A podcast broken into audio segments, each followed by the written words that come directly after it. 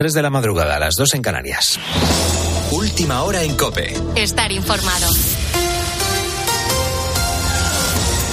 Esta mañana conoceremos un dato importante sobre las hipotecas españolas. Gonzalo Zavalla, buenas noches. Sí, buenas noches, Carlos. Con el Euribor marcando un récord, está en el 4,08%, el más alto desde hace 15 años. Esta mañana conoceremos los datos de hipotecas firmadas en nuestro país en el mes de abril. El dato de marzo ya dejó notar el encarecimiento de los créditos. Marta Ruiz. El Euribor ya supera el 4% y encarece una hipoteca media variable en 250 euros al mes.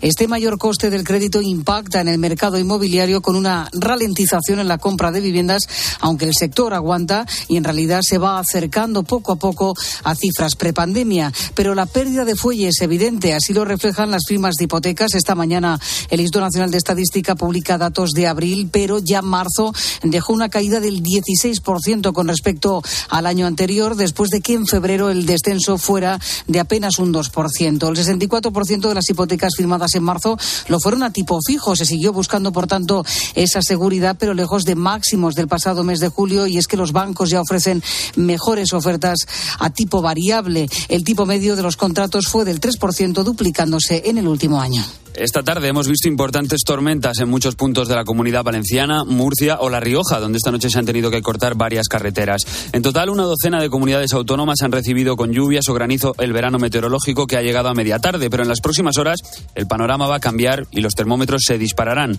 Lo contaba en la tarde el meteorólogo Jorge Ocina. Pues nos viene el aire sahariano y con una oleada eh, que, que va a durar varios días y va a hacer subir los termómetros en muchas partes de nuestro país por encima de los 40 grados y diría diríamos que viene un poquito prolongado porque de jueves a jueves, estamos hablando de siete días, el aire sahariano va a estar con nosotros con mm, diferente intensidad, pero mm, todos los días con temperaturas altas, con, ese, con esas precauciones que vamos a tener que, que tomar porque es verdad que, que los registros van a ser muy elevados. Con la fuerza de ABC. Cope, estar informado. Del exterior seguimos pendientes de posibles rescates tras la explosión de gas que ha destruido un edificio de París y que ha afectado a varios inmuebles de alrededor. Las imágenes que llegaban desde la capital francesa eran impactantes y durante toda la noche los equipos de emergencias han trabajado en la zona para apagar el fuego y ahora se centran en buscar víctimas entre los escombros. ¿Qué balance tenemos a esta hora, Iranzu García? La explosión de gas que ha sacudido este miércoles el quinto distrito de París, cerca del Panteón, deja a estas horas 37 heridos y cuatro están en estado bastante grave. Aunque a estas horas todavía continúan las labores de los equipos de rescate picando entre los escombros para tratar de ayudar a dos personas que aún están atrapadas y han sido declaradas como desaparecidas. La mayor parte de los heridos se han producido cuando se desplomaban los edificios y los restos salían volando, aunque de momento no se descarta que se encuentren todavía más cuerpos bajo las ruinas. Y lamentablemente, nuevo capítulo en las relaciones entre Estados Unidos y China. Vuelven a tensarse después de que Joe Biden haya llamado dictador al presidente chino. El presidente estadounidense ha hecho estas declaraciones en relación con la crisis de los globos espía de hace unas semanas, de hace unos meses. Dice que Xi Jinping no sabía que los globos estaban sobrevolando para Estados Unidos y que una situación así es muy vergonzante para un dictador. Esta afirmación se producía además un día después de que el secretario de Estado estadounidense se reuniera con el presidente chino brevemente, pero que cuyo objetivo era precisamente relajar la tensión entre ambos países. Tras la polémica, Estados Unidos ha salido rápido al paso diciendo que quiere gestionar la relación de forma responsable. Tienes más información en cope.es y ahora sigues en la noche de Cope. Cope, estar informado.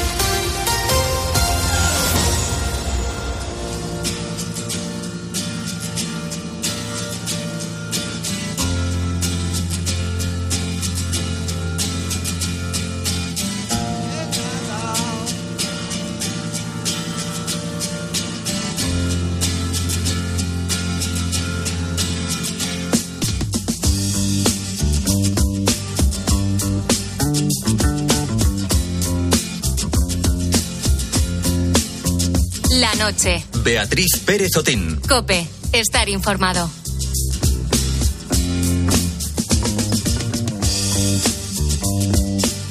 ¿Cuántas veces habremos soñado con el espacio, verdad? Con ser capaces de viajar y de salir de nuestro planeta para apreciar la inmensidad del universo en primera persona. Desde aquel viaje, de verdad, de ese viaje que se hizo a la Luna en 1969 y que marcó un antes y un después, pues no hemos parado de intentar conseguir avances igual de importantes. El Apolo 11 marcó a muchas generaciones que querían ser astronautas, que querían ser ingenieros o que querían trabajar en la NASA. Pues bien, quiero contarte, querido Hugo, eh, que cuatro españoles de entre 19 y 20 años ganaron un concurso de la Agencia Espacial Europea por diseñar un vehículo espacial para hacer vuelos suborbitales, los que son a más de 100 kilómetros de altura. Son Paula, Joel, Kirill y Adrien, estudiantes de ingeniería en el Imperial College de Londres, tanto de aeronáutica como de ingeniería aeroespacial lo vimos buscando en internet de algún proyecto que hacer y, o algo así y lo encontramos. Creo que además fue el último día que se podía pedir participar entonces los cuatro nos conocimos en Imperial, somos de la misma clase, así que estuvimos hablando para y decimos así formar un equipo así muy express todo. Y también buscamos un supervisor de la universidad porque lo requieren para participar Aquí yo recuerda que se pudo apuntar casi por los pelos y es que estos cuatro fantásticos se conocieron en la universidad, cada uno venía de un instituto, de una ciudad diferente, pero les unía sus ganas y su inquietud. Fue precisamente esto lo que les llevó a buscar en Internet proyectos para desarrollar juntos, en este caso los cuatro.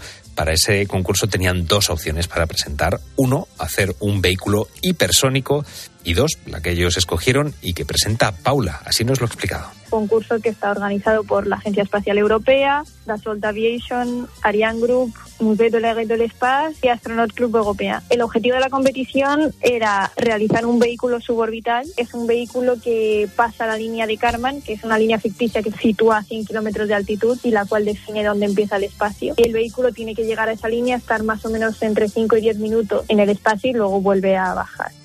Los cuatro tenían claro que querían ofrecer algo nuevo a la NASA, que hiciese su proyecto algo único, tal y como explica Kirill.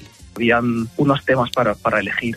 Nosotros elegimos el tema de aerodinámica y básicamente empezamos a buscar oh, ideas así innovadoras y distintas de lo que ya existe. Ahora ya han ganado el concurso y como parte del premio están en París en el Congreso Internacional de Astronáutica. Asistir allí pues les ha abierto una gran puerta.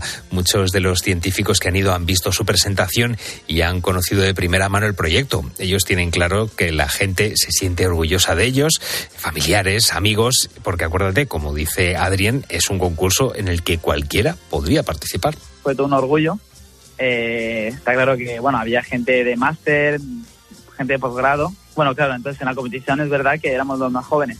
Así que, claro, fue una sorpresa. Pero bueno, detrás de ello venía pues todo el trabajo. Y bueno, pues estamos muy orgullosos, la verdad, de lo que hemos conseguido. Cuatro chavales de entre 19 y 20 años españoles, pero estudiando en Londres, que han logrado diseñar un vehículo espacial y han ganado un concurso de la Agencia Espacial Europea. Su ilusión es desarrollar muchos más proyectos.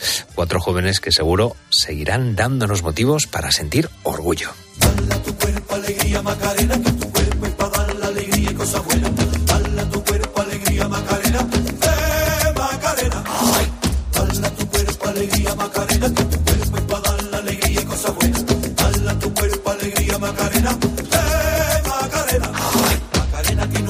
Se llama, que se llama de apellido Vitorino. En la jura de bandera del muchacho se la dio con dos amigos.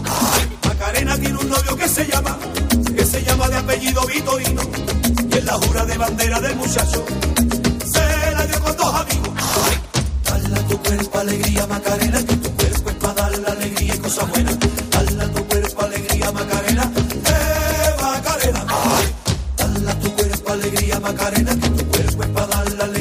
Cosa buena. Dale tu cuerpo alegría, Macarena. Eh, Macarena. Ay. Macarena, Macarena, Macarena. Que te gustan los veranos de Marbella. Macarena, Macarena, Macarena. Que te gusta la movida guerrillera. Ay.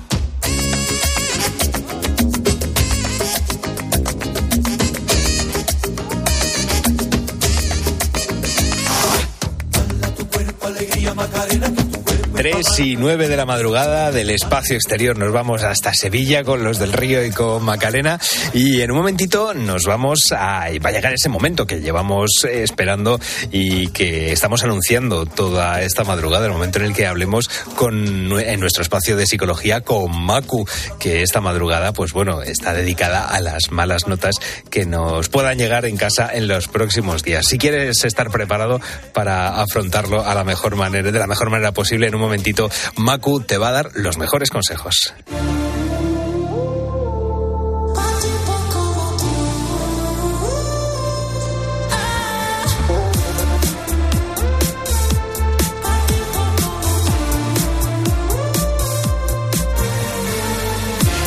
Ese es el tema por el que te estamos preguntando esta madrugada. Las notas, las malas notas o las buenas notas, las que llegaban a tu casa, dependiendo de si eras buen estudiante o no. De eso te estamos preguntando, si tenías muchos suspensos en cada evaluación o si sacabas buenas notas. ¿Qué castigos y qué premios te daban tus padres? 661 20 15 12, teléfono de WhatsApp de la noche de Cope y en nuestras redes sociales también nos puedes escuchar en Facebook y en Twitter, arroba la noche de Cope. Raúl nos escribe y dice, fui siempre buen alumno y buen estudiante. Dice, en primaria fui abanderado, una de mis mayores satisfacciones. En secundaria quedé como cuarto en promedio y en la universidad hice mi carrera de cinco años en cuatro y nueve meses. Así que muy bien, Raúl de Argentina. Eh, claro, la nota de audio de Rafael Luque es muy complicada de, de, escuchar, ya te lo aviso, porque habla de una tragedia, una tragedia que eh, ocurrió y también habla de un dilema moral, porque esa tragedia pues le venía bastante bien a Rafael Luque. Vamos a escuchar la nota de audio. Pues lo de mi caso fue un caso bastante triste, porque en la época que yo tendría seis o siete años, eh, recuerdo que un niño, no sé dónde, se suicidó porque sacó malas notas. Y en base a eso, mi madre jamás en la vida nos regañó por las malas notas. De verdad, nunca, jamás, a mis hermanas y a mí, nunca nos regañó porque sacábamos malas notas por miedo a que pudiéramos hacer lo que, hizo aquel niño. Te hablo del año 1977, 78. Y nunca lo olvidaré. Yo siempre que suspendía algo me acordaba de aquel niño y además me, me hacía un poco de pesar, un poco de daño, porque era como eh, gracias a esa persona que murió, yo no recibo un castigo. Me, me, parecía algo raro con la edad que tenía, por supuesto. No es viernes, pero parece un auténtico dilema moral de los que te planteamos en la noche de Cope los viernes, ¿verdad? Bueno, vamos a escuchar más voces eh, que participan en el programa esta madrugada. A ver qué nos cuentan María de Cangas e Isabel de Córdoba. Yo era lista. Mientras todo el mundo estudiaba, yo vagoneaba y después ahorita los tres meses. Yo es que era muy extrovertida, entonces siempre me pillaban hablando. Y bueno, pues cuando tenía el examen, pues como no había atendido porque estaba hablando, pues siempre sacaba un 5 raspado, ¿no? Alguna vez que otra le he hecho un poquillo de chantaje a los profesores, pero vamos, casi siempre estaba castigada. Yo creo que luego me arrepentí, ¿no? De no haber estudiado más. Un besito. Besito, Isabel. María Victoria dice, me costaba mucho memorizar. Las compañeras no estaban por echarme una mano, pero saqué hasta COU y luego varios títulos, dice. Pero eso sí, he estado trabajando siempre. Loli dice, a mí me encantaba ir al colegio, además sacaba muy buenas notas, jamás obtuve un premio porque eran otros tiempos, pero el trauma que me causó fue que me sacaron para ayudar a mi madre en casa con siete años. Dice, qué pena. Después fue tanto el deseo de aprender que me saqué todos los estudios que pude dentro de mis posibilidades. Muy buenas noches, familia. Pues seguro que hay muchísimas lolis escuchándonos a esta hora, las 3 y 13 de la madrugada. Muchas lolis que han tenido que dejar los estudios por estar ayudando en casa. Así que desde aquí, pues un abrazo para todas aquellas que, bueno, que vivieron esa situación tan injusta. Y vamos con más buitos que nos mandan sus notas de audio. El chef José Domínguez y María de Lepe. Pues en bachillerato, pues normal. Ahora sí, en la universidad, en la Universidad Central de Venezuela, pues en una de las carreras fui magna cum laude, una de las mejores notas en esa promoción.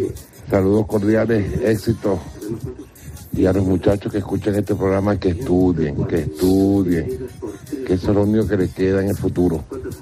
Éxito. Pues yo era una chica de notable y no solía suspender. Y mis padres, pues la verdad, no me premiaban porque mi trabajo era estudiar y era lo que tenía que hacer.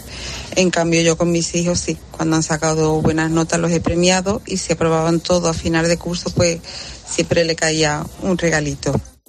Regalito el que tuvo Yago Tamargo, dice, mis padres me pagaron el carnet de socio del Sporting de Gijón hasta que me hice mayor para que me lo terminara pagando yo. Pues oye, es que estamos hablando esta madrugada de los premios y de los castigos que nos caían cuando traíamos buenas o malas notas. Cuéntanos cuáles fueron los tuyos en el 661 20 15 12 o en nuestras redes sociales, en Facebook y en Twitter. Somos arroba la noche de cope. Estoy como loco por volver a besarte.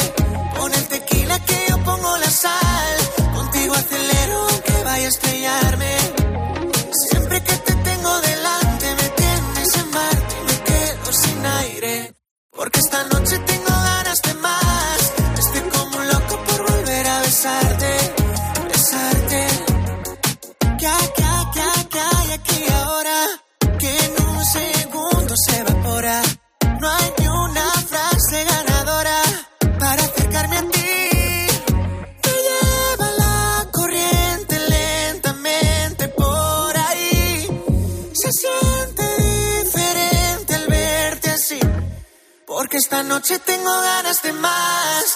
como un loco por volver a besarte. Pon el tequila que yo pongo la sal. Contigo acelero aunque vaya a estrellarme. Siempre que te tengo delante me tienes en Marte y me quedo sin aire. Porque noche Síguenos en Twitter en arroba cope y en facebook.com barra cope. Este fin de semana, verano y tiempo de juego. Con el otro fútbol. ¡Fantástico! Este sábado la Eurocopa Sub-21. España-Croacia. Maravilloso. Y la vuelta de los playoffs de ascenso a segunda. En juego los dos últimos puestos. Alcorcón, Castellón. Partidazo. Y el domingo, el Dense Real Madrid-Castilla. Venga, vamos, vamos, vamos, vamos. Tiempo de juego. El número uno del deporte. Así es, el number one. Paco González, Manolo Lama y Pepe Domingo Castaño. Solo faltas tú. Los números uno del deporte. En Cope.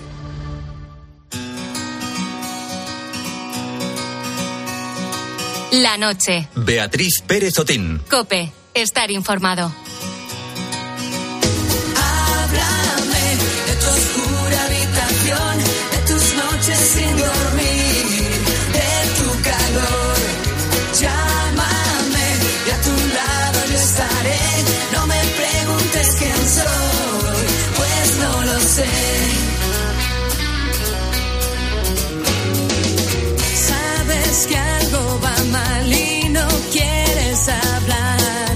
Yo estoy convencido que más de una mañana al levantarte te has mirado al espejo y no has sabido quién era la persona que estaba al otro lado, sobre todo a esas horas de la mañana o de la tarde a la que nos levantamos y que tenemos unas legañas como puños. Eso no es lo que le pasaba al protagonista de nuestra historia mitológica de hoy, Narciso.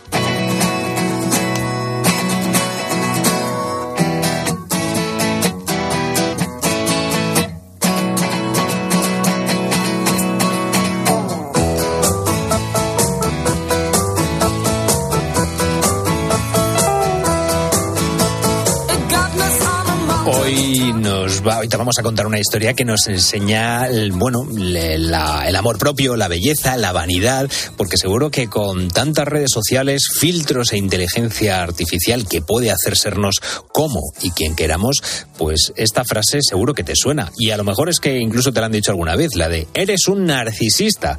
La encargada de contarnos por qué el mundo se nos ha llenado de narcisistas es nuestra historiadora del arte y cantante Iciar Ibarra, o lo que es lo mismo, Gaudea, en sección de Te canto un mito. Iciar Ibarra, buenas noches, ¿qué tal estás? Ay, muy contenta de estar contigo. Eh, cuéntame, ¿por qué se utiliza tanto esta expresión, la de ser un narcisista, y qué relación tiene con la mitología? Creo que hay un, un lago de por medio, si mal no... Es, muy bien. es la única bien. cosa que sé, ¿no? Ya estás haciendo spoiler, pero sí, sí, sí. Bueno, bueno, es, es la única cosa que, que yo conozco de este, de este mito. Bueno, yo si quieres primero te cuento el mito y Sí, luego por vemos favor. por qué es tan importante. Por favor. Pues nos vamos a remontar a este señor, a Narciso, que decían de él que era muy guapo, vamos, que estaba de muy buen ver y que estaba de tan tan buen ver y era tan hermoso y bueno, pues tú imagínate viviendo ahí en la antigua Grecia, donde todo el mundo estaba con su torso descubierto y lo deslumbrante que era, pues que todo el mundo se quedaba prendado de él, hombres y mujeres. ¿Qué pasa? Que si todo el mundo te dice lo guapo que eres, pues te lo acabas creyendo. Se ¿Qué va a pasar? Efectivamente. Pero pobrecito mío, él en cambio no se enamoraba de nadie. Así que ese era uno de los problemas que tenía. Era tan tan guapo que yo supongo que pensaba que nadie podría llegar a su belleza y que nadie estaba a su altura. Pero acuérdate que hubo una persona que además quedó rendidita, rendidita ante él, que era Eco. Eco. Eh, claro, ¿cómo fue esa, bueno, esa parte para recordarle a nuestros buitos quién fue, quién fue Eco y esa parte de ese Venga, mito? Pues me voy a remontar. Era, castigó a Eco. Bueno, E- ¿Era quién era? lo, lo primero. que- Era la, dio- la mujer de Zeus, la- Vale. vamos a decir la esposa oficial, era Juno. Bueno, pues la, la castiga a que repitiera la última palabra de su interlocutor. Entonces, esta ninfa, Eco, que estaba ahí en el bosque, eh, pues estaba escondida viendo a Narciso, enamoradísima, enamoradísima, y de repente dice Eco, "Eh, ¿quién anda aquí? O ¿quién anda ahí, mejor dicho? Y ella, ahí, ahí, pero que ¿quién anda ahí? Y ahí, ahí, hasta que dijo, bueno, me están Anda, ven. Y ella, ven. Y salió, y cuando Narciso la ve, porque pensaba que era una voz, una voz muy bonita, no le gusta nada, la rechaza y dicen que la pobre se mete en su cuevita y ahí se queda por los siglos de los siglos hasta que se consumió y solo quedó su voz. Eco entonces era un, un locutor de radio, ¿no? Que dicen que si la voz te enamora no te pases por la emisora. es algo parecido, ¿no? En tu caso no, ¿eh? Yo diría Gracias. que sí, que hay que pasarse por la emisora, que eres digno de ver. Muchas gracias, Iciar. bueno, y esta, bueno, esta reclusión que tuvo esta, esta ninfa Eco, eh, ¿qué consecuencias tuvo para, para Narciso? Hombre, pues después de ser un tipo tan cruel y tan vanidoso, pues tuvo un castigo. Y entonces, ¿qué pasó? Que Némesis hizo que se enamorara de su propia imagen reflejada en aquel lugar donde él iba a verse, porque en la antigua Grecia se cree que mucho, mucho espejo no había. Claro. Entonces, ¿sabes dónde iba a mirarse? En ese lago que te he dicho al Ay, principio. Ahí ya está, pues ya está. No, Ah, no- sí. no era un spoiler muy grande, no. tranquila. Efectivamente, pero si quieres te cuento quién era Némesis, porque hasta ahora no la he mencionado nunca. Perfecto. ¿Qué pasa? Que Nem- Némesis es la diosa de la justicia, se dice la justicia retributiva, que me encanta esto, la solidaridad, la venganza, el equilibrio y la fortuna, y que castigaba a los que no obedecían o a las personas con derecho a mandarlas. Sobre todo, me encanta esto, los hijos que no obedecían a sus padres, Némesis caía sobre ellos. Les castigaba. Sí, era, les castigaba. Era la super nanny de, de la antigua Grecia. Bueno, eh, Efectivamente. es una diosa justiciera, ¿no? Seguro que más de, de una superheroína también estará basada en, en esta diosa. ¿Y qué pasó eh, después con Narciso? Pues claro, Némesis le castigó a que cuando él se fuera a mm, reflejar o a ver, porque claro, él no podía parar de mirarse en todas partes y en todos los espejos, Era tan guapo que, claro. es que era incapaz de separarse de su imagen. ¿Qué pasó? Que cuando llegó a este lago y ya lo último que quería de tan absurdo que estaba era tocar a esa persona de la que se había enamorado, que era de sí mismo, fue a hacerlo tiqui, tiqui, tiqui, y se cayó al lago. Se hundió y se murió. Y se dicen que de ahí surgió una bella flor, que es verdad que es muy bonita, que es la que hace honor a su nombre, que es el narciso.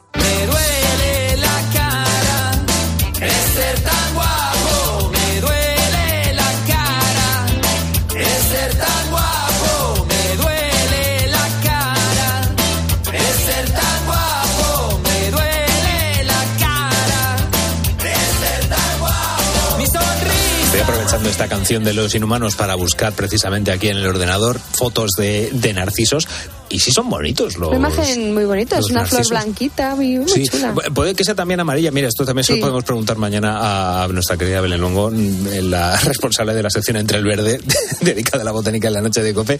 Pero bueno, vamos a quedarnos con la, con la mitología, que estamos contigo, Iciar. Claro, eh, yo te recuerdo, querido Hugo, que estamos hablando de un ser narcisista y de cómo esta historia proviene de un mito griego. Y cuéntanos, Iciar, cómo ha influido en nuestros días este mito. Pues mira, aunque mañana a lo mejor se lo pudieras preguntar, yo he estado un poquito investigando porque es muy curioso de por qué el narciso en realidad se le llama narciso.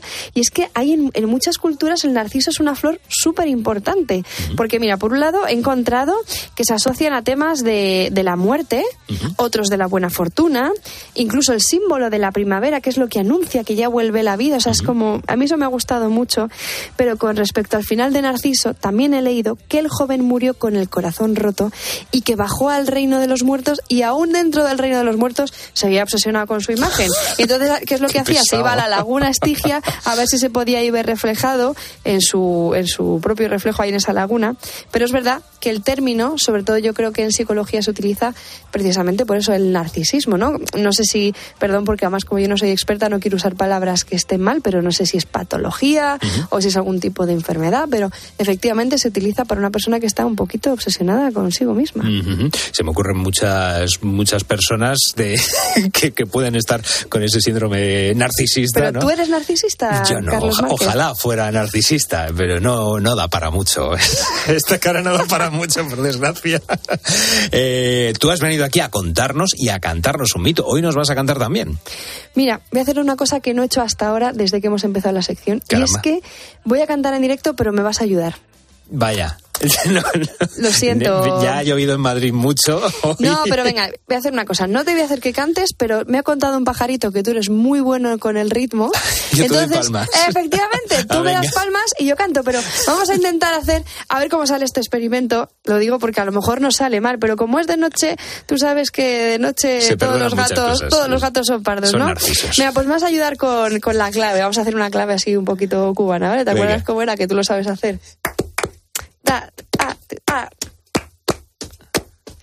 Narciso, hermoso y altanero, en el agua se miraba vanidoso, mas su ego lo llevó al fracaso y su reflejo le hizo muy odioso.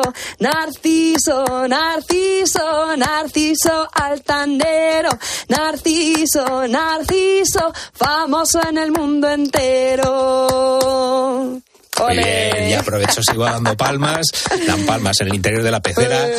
Eh, gracias, Iciar Ibarra, por esta canción. Además, a capela y a palmas. Este- esto- Bueno, y he de decir que improvisada, porque yo solo me había escrito la letra y he dicho, la melodía que me salga en este momento. Ah, mira qué bien. Súper improvisada. Oye, pues, pues es que es una, un artista, Iciar Ibarra. Eh, Bueno, gracias. Claro, claro. eh, que cantar también a, a capela y percusión es, es una de las primeras maneras en que se, en que se empezó a cantar. Y que la improvisación he de decir que es adictiva, porque la intento practicar a veces también dentro del mundo de la música, que se usa un montón, así que he dicho, venga, pues hoy por primera vez en vez de traerlo de casa trabajadito, improvisación. Pues para los próximos conciertos de Gaudia también a improvisar. Yo no sé si los demás búhos eran o no narcisistas, pero bueno, gracias a este mito de hoy, yo sabré cada vez que me mire un espejo que si peco de eso, pues puedo tener un final tan dramático como Narciso. Recuerda, querido búho, que si te ha gustado esta historia, no te dejes de pasar por el perfil de Gaudea Música, el de Iciar Ibarra, perfil en Instagram, Gaudea Música, donde Iciar, pues bueno, va subiendo estas historias, estos mitos y muchas más canciones de los lanzamientos que tiene. Iciar Ibarra, Gaudea, muchísimas gracias. Muchas gracias a ti, un besito enorme.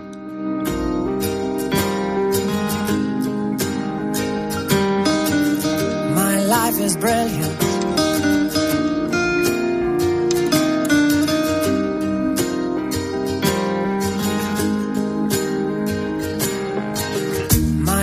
Is brilliant. My love is pure. I saw an angel. Of that I'm sure. She smiled at me on the subway. She was with La noche. Beatriz Pérez Otín. Cope. Estar informado. Se acerca el ansiado verano y con él las esperadas vacaciones. Tenemos ya ganas de irnos a la playa, ¿verdad? De disfrutar pues de la familia, de disfrutar de esos momentos en el chiringuito, de salir con los amigos. Pero espérate que a lo mejor es que han llegado las notas y resulta que los pequeños de la casa han suspendido tres. ¿Y ahora qué hacemos?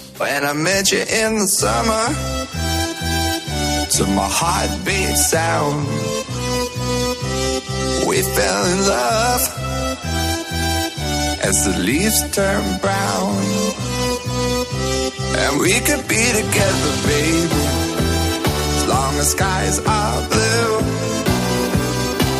You act so innocent now, but you lied so soon. Quizá eres de las personas que con suerte nunca ha experimentado esa sensación de llevar un suspenso a casa, pero es posible que si te has visto ante la necesidad de contar a tus padres ese temido suspenso que te tendrá eh, preocupado todo el verano, pues habrás pasado una mala situación. Y es que si hemos cometido un error en el trabajo, pues nos llevamos un gran disgusto, pero yo no sé si es comparable al disgusto que nos llevamos cuando somos niños y nos comunican una mala nota. Sentimos que hemos fracasado, nos asusta tener que enfrentarnos a esa posible mirada enfadada de nuestros padres, a esa bronca y lo que es peor, la sensación de que no podemos disfrutar al máximo de nuestras vacaciones. Salvo que seas como Bart Simpson, si estás en esta situación, pues estarás pasando un mal rato. Hoy en la noche de Queremos ayudarte a gestionarlo un poquito mejor en el caso en el que los más peques de la casa eh, o los más grandotes de la casa hayan traído algo en suspenso, como siempre con nuestra psicóloga de cabecera, Macu Gortázar Ibáñez de la Cadiniere. Macu, muy buenas noches, ¿qué tal estás? Hola, muy buenas noches. Pues muy bien. ¿Tú eras de buenas Aquí notas? Bien, bien, bien acompañadita. Bien acompañada, te escuchamos, te escuchamos ahí que estás bien, bien acompañada. Eh, ¿Tú eras de buenas notas? Me imagino que sí, ¿no? Yo era de buenas notas, tampoco espectaculares, ¿eh? te diré. Quiero decir, mi suspendí, sus, mi suspenso me lo he comido como una campeona. Eh, pero sí, tampoco, tampoco era horrible. O sea, pero sí, sí. O sea, esta, esta situación que comentas de ahí a ver cómo le digo yo a mis padres que me ha quedado una, está, sí, me suena familiar. Lo he vivido, Sí, lo he vivido. Yo creo que, bueno, o- ojalá, ojalá haya alguna persona que nos diga, oye, pues mira, a mí no me tocó nunca pasar por esa situación, pero es que es un, es un mal trago, ¿no? Yo te quiero preguntar, eh, lo primero, ¿qué nos lleva eh, precisamente a sacar esas, esas malas notas? Porque venimos también de un sistema educativo en el que la memoria eh, era una de las herramientas eh, con las que conseguíamos sacar los exámenes, íbamos ahí, vomitábamos todo y luego, eh, depende de cómo de nervioso estabas o no, a lo mejor sacabas mejor o peor nota, pero ¿qué nos lleva a sacar una, Sí. una mala nota? Pues eh, mira, pues puede haber muchos factores, ¿no? Puede haber un factor muy claro de falta de estudio, no, no le has dedicado el suficiente tiempo. Y aquí el tiempo, muchas veces hay, hay personas que se empeñan mucho en medirlo, ¿no? ¿Cuánto necesitas estudiar este tema? Bueno, pues cada uno necesita un tiempo diferente, ¿no? Con lo cual, pues mm, querer, digamos, parametrizarlo es muy complejo, pero a veces puede ser por tiempo insuficiente de estudio, teniendo en cuenta lo que tú necesitas dedicarle, ¿no? A una determinada materia en otras ocasiones tiene que ver con falta de planificación, ¿no? A veces cuando, sobre todo cuando nos enfrentamos de repente a exámenes finales, se nos juntan tres, cuatro mm, diferentes tipos de temas y, y se nos hace una bola increíble, ¿no? Porque de repente parece muchísimo contenido, poco tiempo y al final lo que nos, nos falta muchas veces es planificación, ¿no? De cómo saber estudiar. Otras veces tiene que ver con la metodología que utilizo de estudio. Hay materias que implican más memoria, materias que implican más comprensión, materias que implican, bueno, pues otras, otras habilidades y a veces, bueno, pues estamos utilizando la técnica incorrecta en, en, en, en un determinado momento, ¿no? Y otras veces, efectivamente, tiene que ver mucho con nuestro estado de nervios, con cómo estamos enfrentando la situación o incluso la presión externa e interna que ya viene conmigo, ¿no? Mientras yo me estoy preparando esos exámenes, ¿no? Si yo ya voy pensando en la mirada que van a tener mis padres conmigo, cómo me Anticipando, voy a ¿no? La, la anticipación que hacemos muchas veces a que pasen cosas malas. Eso es, eso es. Y a veces tienen que ver con elementos externos. Ese día me pongo malo, me levanto fatal, me duermo y no me suena la alarma, ¿sabes? Este tipo de cosas que a veces, que, que bueno, que a veces también nos suceden, ¿no? Y eso nos hace que vayamos ya, pues bueno, pues con un estado de ánimo, pues un poquito ya tocado, ¿no? Claro, es que, bueno, es, es una situación, yo recuerdo, yo sí que he tenido eh, malas notas en, en casa muchas veces y claro, la, la bronca que te podía, te podía caer, pues oye, eh, era, era una situación pues que no era la más agradable. Entonces, te quería preguntar eh, un poco, nosotros sabemos perfectamente cómo nos sentíamos, pero claro, desde el punto de vista de la psicología, te quiero preguntar cómo nos sentimos, qué sentimientos afloran. Me imagino que la culpabilidad será uno de los sentimientos estrella cuando llegan las malas notas, pero claro, eh, ¿Qué sentimientos surgen? También tenemos el de el profesor me- es que me tiene manía. También esa evitación. No sé por dónde van un poco esos, esos sentimientos. Sí, cuando al final cuando nos llega un suspenso tenemos que echarle la culpa a alguien. ¿no? Entonces aquí tenemos, no, es que es verdad, es verdad. O sea, es, es una- un mecanismo del ser humano Claro. muy humano, Sí. que es el que cuando hay algo que no sale como queremos necesitamos encontrarle una explicación, ¿no? Entonces a veces es verdad que echamos mucho los balones fuera, ¿no? Pues la- el examen era muy difícil, el profesor me tenía manía, eh, pues, pues cual- cualquier historia, ¿no? Eh, estaba mal redactado, las preguntas no se entendían, bueno, pues puedo echarle millones de culpas a las cosas que suceden fuera, pero otras veces lo que hago, o lo, o lo más habitual, es echarnos una, o, no- o someternos a una caña tremenda, ¿no? Que tiene que ver con, pues con esa frustración de no haber, a veces no haber estudiado suficiente, a veces con razón y otras veces es esa exigencia que habla, ¿no? De no me lo he preparado lo suficientemente bien, ¿no? Cuando a lo mejor he, he dedicado suficiente tiempo, pero hay otros elementos que han jugado ahí un, bueno, un, un factor importante, ¿no?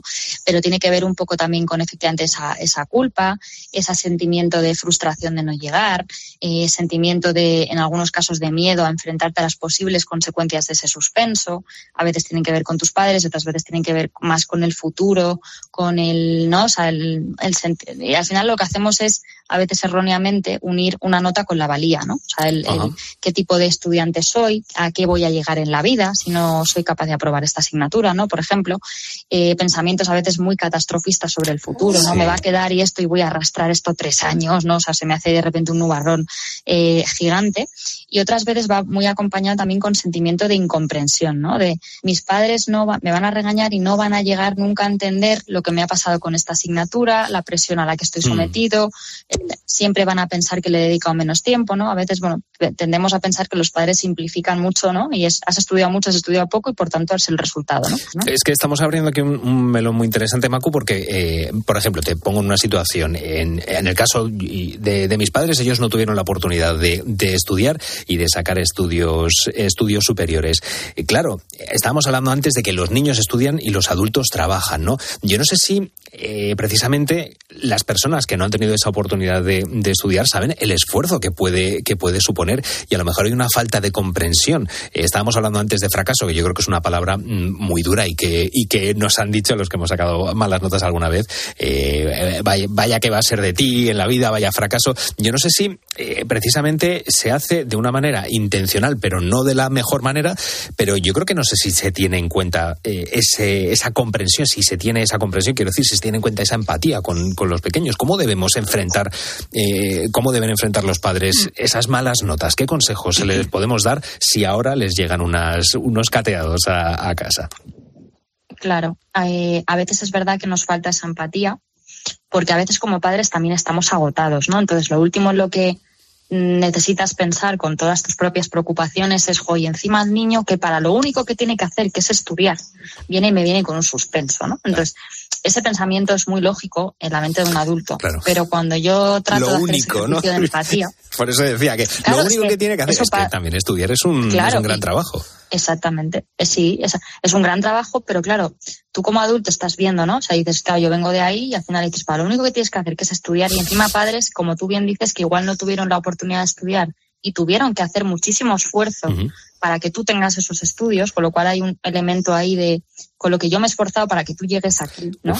Y esto que yo me lo he perdido. Y entonces de repente, como que sin querer, comparan su situación de trabajadores con la situación de estudiante. Y son una comparación muy mala porque nunca van a ser situaciones iguales, por supuesto que no. Entonces, claro, dices, yo me esforcé porque yo igual con, con tu edad estaba empezando a trabajar en un bar Claro. o en un viñedo o en un no sé O qué. en el campo, y tú claro. que lo único que tienes que hacer es sentarte a estudiar, no lo haces, ¿no? O sea, como que simplificamos mucho eso, ¿no? Hay rabia por parte Y de los padres a- también. Claro, o sea, por eso digo, es un pensamiento muy lógico desde el prisma adulto, pero no desde el prisma de niño, que tiene sus propias dificultades, sus propios problemas, sus propias preocupaciones, ¿no? Entonces, a veces es verdad que tenemos que hacer un poquito más de esfuerzo, ¿no? De, de empatizar y de entender. Entonces, yo siempre digo que a, a los padres, ¿no? Lo, lo peor que podemos hacer es dar por hecho las cosas, ¿no? El, esto ha pasado porque tú no has estudiado, porque tú no te has centrado, ¿no? Es, pues a veces es mejor hacer preguntas. Oye, ¿qué te ha pasado este año? Eh, ¿Qué te ha pasado aquí? ¿No? O sea, ¿qué, qué te sucede en concreto con esta materia? Porque a veces resulta que a lo mejor preguntando descubrimos que, que, que son, que, que hay más cosas, ¿no? No, es que el profesor me tiene manía. Bueno, ¿y qué podemos hacer con eso si te tiene manía?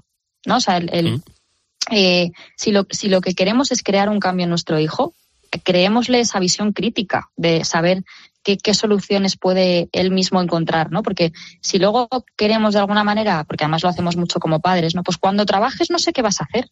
Claro, pues lo que tengo que hacer es empezar a crear esa visión crítica desde ahora, ¿no? Tienes un problema, la materia no te gusta, ¿qué hacemos? ¿No? O sea, ayudemos a los niños a pensar, ¿no? Eh, a pensar un poco por sí mismos, por supuesto siempre guiados de nosotros, ¿no? Eh, sobre cómo podemos ponerle una solución a un tema, ¿no? Esto me cuesta mucho, bueno, pues ¿cómo lo hacemos, ¿no? ¿Cómo te ayudo a que esto te, te cueste menos, ¿no? Pero más preguntar, menos dar por hecho, porque tú no sabes lo que ese niño tiene en su cabeza, si tiene muchas cosas o pocas que en tu prisma serán muy poco preocupantes, pero para el suyo quizás son muchos. Eh, y desde luego, si efectivamente es un tema de vaguería redomada, que también hay mucho de eso, no digo que no, pero desde luego a lo mejor a través de esa presión tampoco vamos a conseguir mucho, ¿no? Yo creo.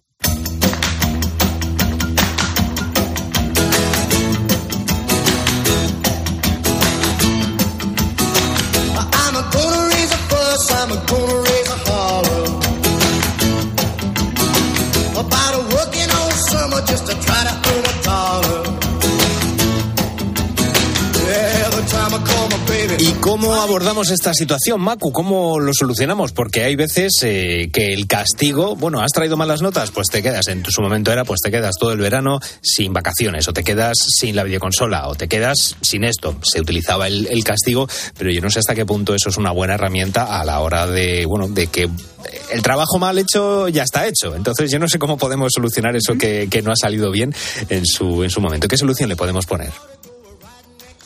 Pues eh, al final esto, para mí, el- yo creo que la clave de esto es aplicar la consecuencia lógica, que no es lo mismo que el castigo, ¿no? O sea, no es el castigo por el castigo, sino te hago ver que lo que tú haces implica unas consecuencias, ¿no?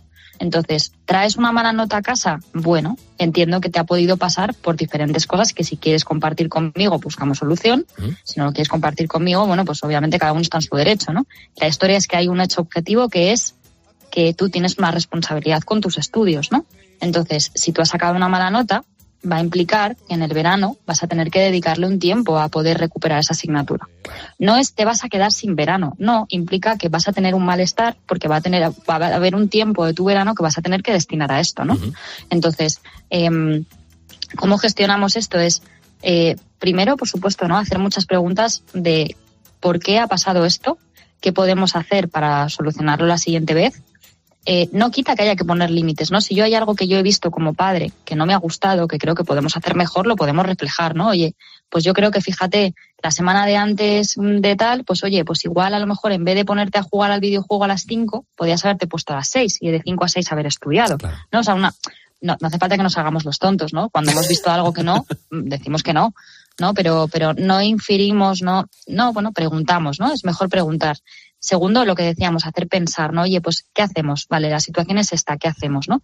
No se trata de que te quedes todo el verano castigado, sino, oye, ¿cómo vamos a planificar el verano para que le puedas dedicar cierto tiempo a la consecuencia de tus actos, que es que has suspendido? Entonces, no implica que te vas a quedar. Yo no te voy a castigar todo el verano sin salir, pero sí que te voy a pedir que, oye, pues a lo mejor un día, una horita en el día, se la tienes que dedicar. Entonces, como persona que aplico consecuencia lógica, es, bueno, pues aprendamos a planificar el verano de tal manera que pues tú le puedas dedicar el tiempo ese y tú te aguantes eh, y te, te- sí te aguantes con tu con tu la consecuencia de tus de tus actos no al final no deja de ser el, el eso no el, el aplicar consecuencias lógicas no el em, para mí un ejemplo muy claro es imagínate un niño pequeño la típica rabieta de no me quiero poner esta camiseta y quiero ir sin camiseta por la calle. Bueno, pues si no te pones la camiseta, no te puedo poner el abrigo, no te puedo poner el abrigo, como hace frío, no puedes salir. Sea, es, es consecuencia lógica, no es te castigo. Pues si no te pones la camiseta el viernes no vas al cumpleaños. Ese castigo de dónde te lo has sacado, Sí. señora, ¿no? O sea, es- ¿qué tiene que ver el cumpleaños con la camiseta que te has querido poner, no? Eh, usemos la, eso, la, la, la consecuencia lógica. Claro, Es que no es, no es ni más ni menos que eso, ¿no? El, el eh, oye, pues te has gastado demasiado dinero este fin de semana en un plan, pues el fin de semana que viene no tendrás dinero para el es. plan. Genial. No es, pues entonces no te vuelvo a dejar nunca más dinero. No, la, la- la consecuencia, porque es la única manera de que realmente entiendan que aquello que hacen tiene una consecuencia y que al final eh, todo va a depender de sus propios actos, ¿no? Entonces, si lo que quiero es instaurar un cambio, tengo que hacer un, fi- un fiel reflejo de, de lo que va a implicar esto, esto, esta decisión que has tomado, ¿no? En un determinado momento. Y la última, y brevemente, Macu, claro, estamos hablando de la gestión que tenemos que tener con los niños, pero claro, los padres también tienen un buen eh, turrón, por decirlo de alguna manera, que, que tragar turrón del duro en este caso cuando les llegan las, las eh, malas notas de los niños. Yo no sé si puede haber también eh, unas emociones de fracaso como padre. ¿Cómo se puede gestionar también eso desde el punto de vista del, adulto y dejando a un lado los niños? Eh, pues yo diría que es otra vez un poco lo mismo, ¿no? Cuando viene un suspenso y yo me enfado, tengo que saber qué es lo que me está enfadando. Me está enfadando el suspenso en sí, el que yo he visto una serie de comportamientos que no me han gustado y eso ha derivado en un suspenso. el, el que yo esperaba que mi hijo sacara unas notas que no ha sacado, el, no sé, los sentimientos que a mí me pueden acarrear el que mi hijo sea la- el, el niño que suspende, ¿no? O sea, el, el Claro. que ya no es el hijo perfecto. O sea, tengo que ver ahí, ¿no? Porque desde ahí es como yo voy a saber ayudar a ese niño. O sea, si al final yo cargo mi frustración de que a mí me encantaría que mi hijo sacara sobresalientes y no lo saca, lo, lo que voy a hacer es ejercer muchísima presión para que ese niño sea como yo quiero que sea. Y entonces a lo mejor, pues oye, hay que ver qué está sucediendo, si hay un problema, si yo tengo que acompañar de otra manera, si yo debería de haber hecho más seguimiento durante el curso, igual pues me ha perdido mi propia rutina, si a lo mejor mi hijo necesita ciertos apoyos y a mí, pues no sé, por mis propias resistencias no se los he sabido dar. Bueno, preguntémonos cosas porque va, va a ser realmente la clave para poder ser capaces de ayudar de otra manera.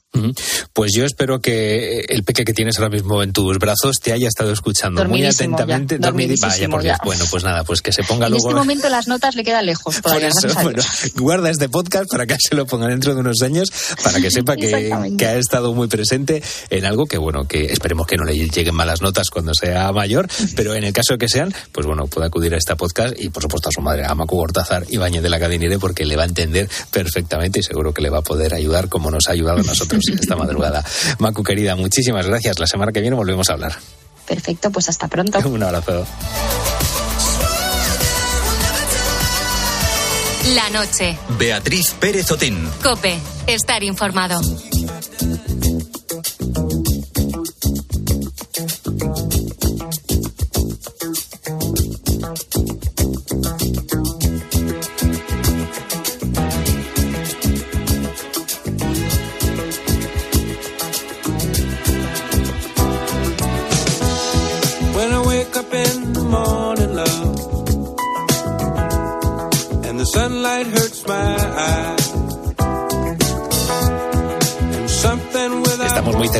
Las 4 de la mañana y antes de, dejar, de dejarte en manos de los ponedores, pues vamos a echar un vistazo a la pequeña pantalla.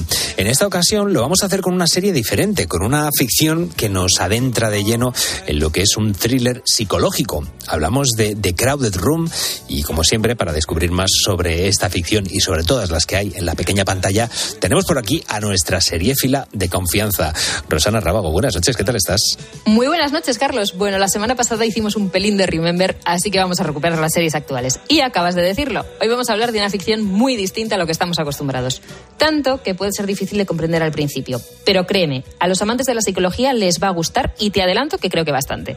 The Crowded Room es la nueva serie de Apple TV. Producida y protagonizada por nuestro Spider-Man favorito, es decir, Tom Holland, la ficción nos sitúa en Rockefeller Center, Manhattan, en 1979, donde acaba de cometerse un delito. ¿El culpable? Dejaré que juzguéis vosotros mismos. ¡Quieto ahí! Dani, Dani, dispara. Dani, Dani, que dispare.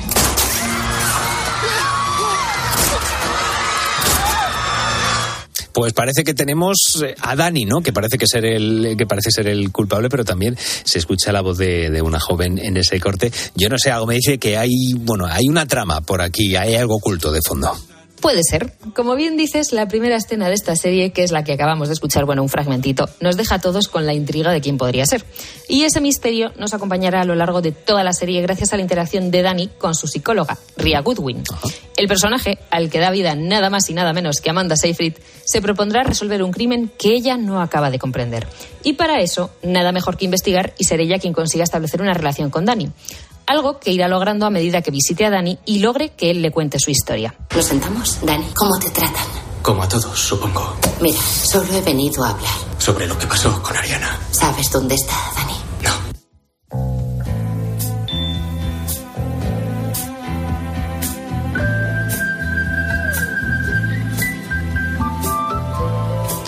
Pues así es como descubrirá la identidad de la joven que acompañaba a Dani durante el tireteo y que le llevó a participar en todo esto. Y es que Ariana, la misteriosa chica, va a desaparecer sin dejar rastro y no hay quien dé con ella. Efectivamente, Carlos. De hecho, podríamos decir que Ariana es quien pone en marcha la acción. Es cierto que Ria tiene que averiguar si fue Dani el autor del crimen o no, pero está más preocupada en saber el paradero de Ariana. Según considera la experta, ella es quien podría salvar a Dani de acabar en prisión. Pero es imposible dar con ella.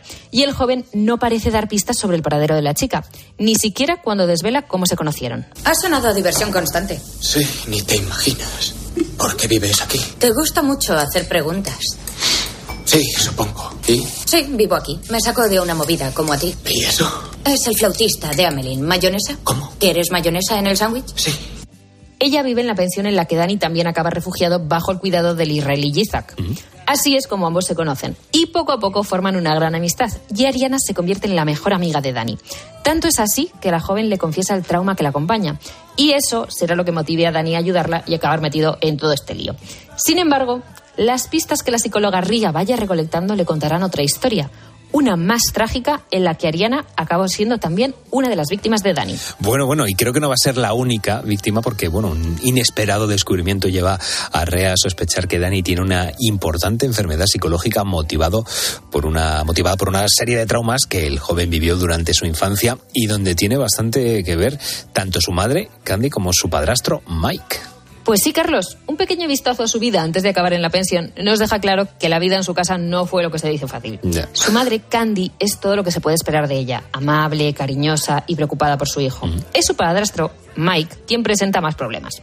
Él maltrata psicológicamente tanto a Candy como a Dani y será él quien acabe provocando que el joven se vaya de casa. Y sinceramente, por casa tampoco me iba muy bien. Dani, oye, haz algo. Tienes al chaval malcriado. Dani, haz algo, por favor, que quiero ducharme. Date prisa, llegamos tarde. ¿Te llevo a clase? Vale. Voy a hacerte un sándwich para luego. Hotel y restaurante. Manda huevos.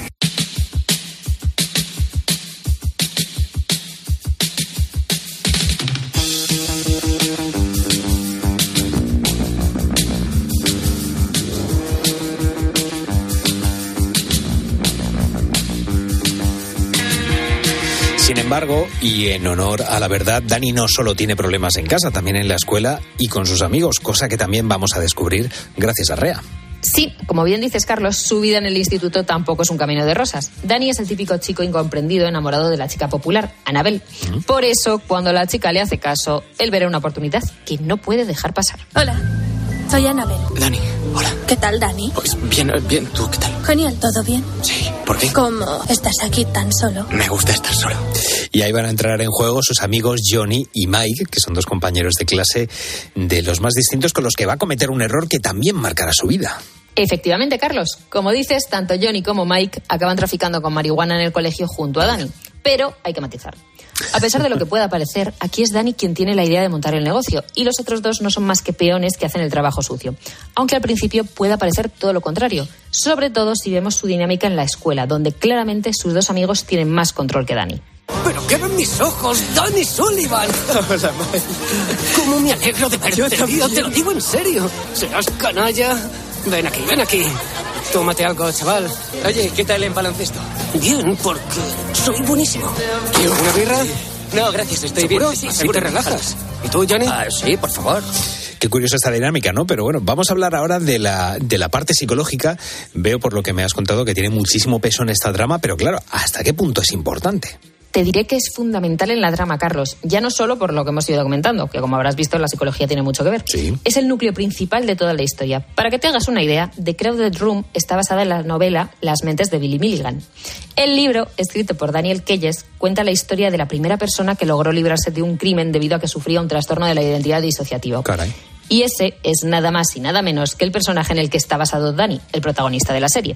Entiendo, pues cuéntame, ¿qué tal acogida está teniendo esta serie, esta ficción? Porque por lo que estoy leyendo, hay de todo tipo. La verdad sea dicha, Carlos, algo regular. Es cierto que la trama es complicada de seguir al principio, y puedo dar fe de ello, que ya me he visto los tres primeros capítulos. Pero la salvan unas actuaciones impresionantes, tanto de Tom Holland como de Amanda Seyfried, que se nota que se han puesto en la piel de quienes tenían que interpretar.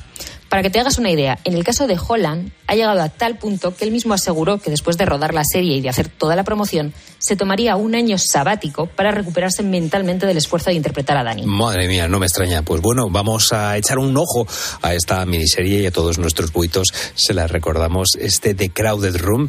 Y bueno, vamos a ser nosotros mismos quienes juzguemos si merece la pena o no. Rosana, como siempre, muchísimas gracias y la semana que viene nos volvemos a escuchar. Un abrazo. A ti, Carlos, hasta dentro de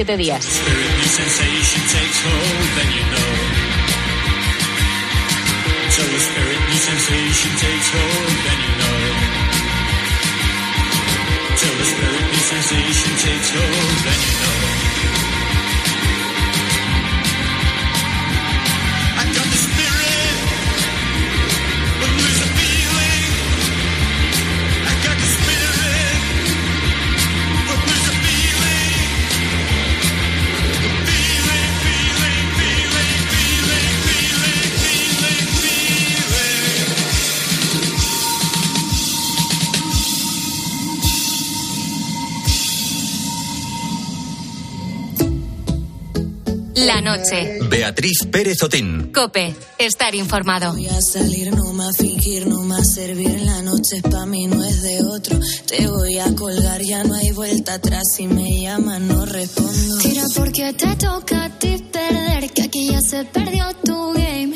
Tiro porque me toca a mí otra vez, solo con perderte ya gané. Pero si me toca, toca, tócame. Yo decido el cuándo, el dónde y con quién. Que voy a darme a mí una y otra y otra vez. Lo que tanto me quité, que para ti tampoco fue.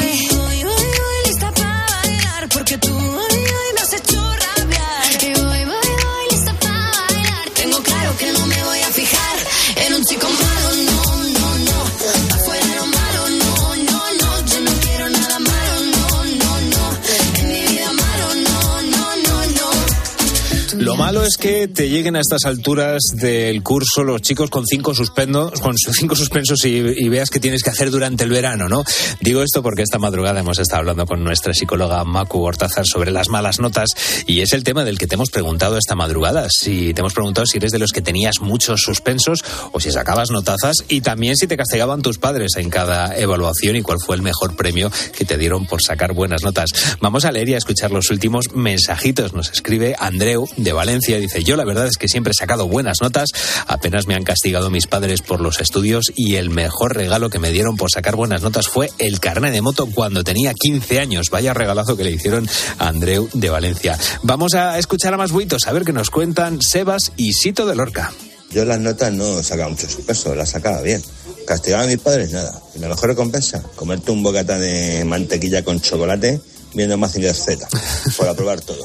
Pues yo no era buen estudiante, pero bueno, ya en séptimo y en octavo, eso fue la catombe, me quedaron cuatro asignaturas cada uno de los cursos y me tiré esos dos veranos castigado sin ir a la playa en la casa de mi abuelo, yendo todas las tardes a lo de una vecina que daba clases particulares. Pero bueno, llegaba septiembre y aprobaba.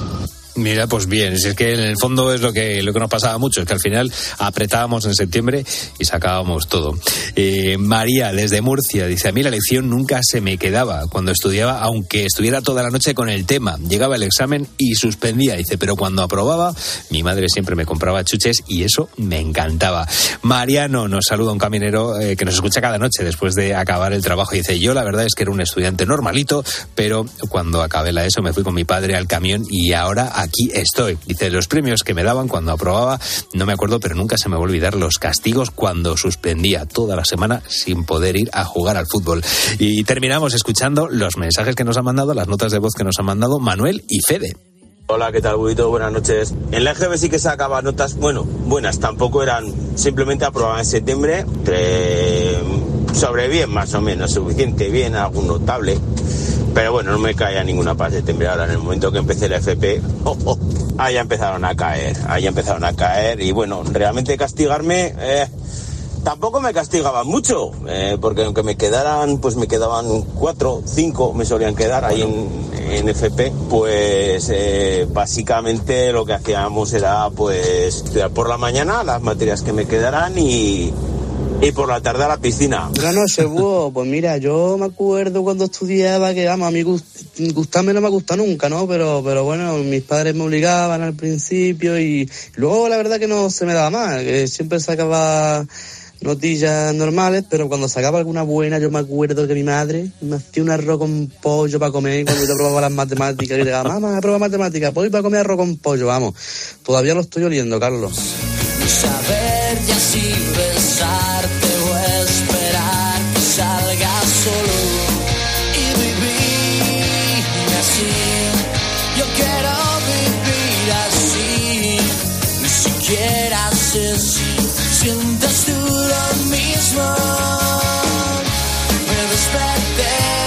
Oye, no es mal regalo el que le hacían a Fede cuando, cuando aprobaba. Eso sí, como aprobara muchas, verías tú al final eh, cómo iban subiendo los kilos.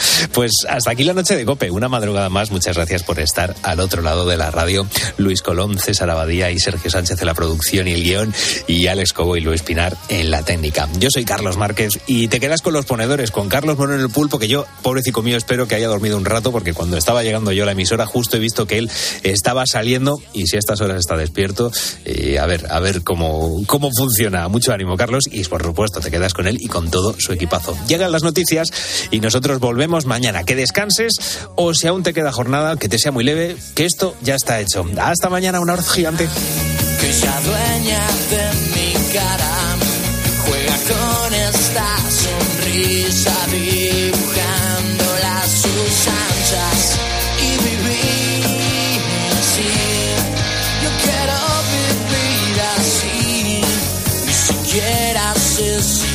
Sientes tú lo mismo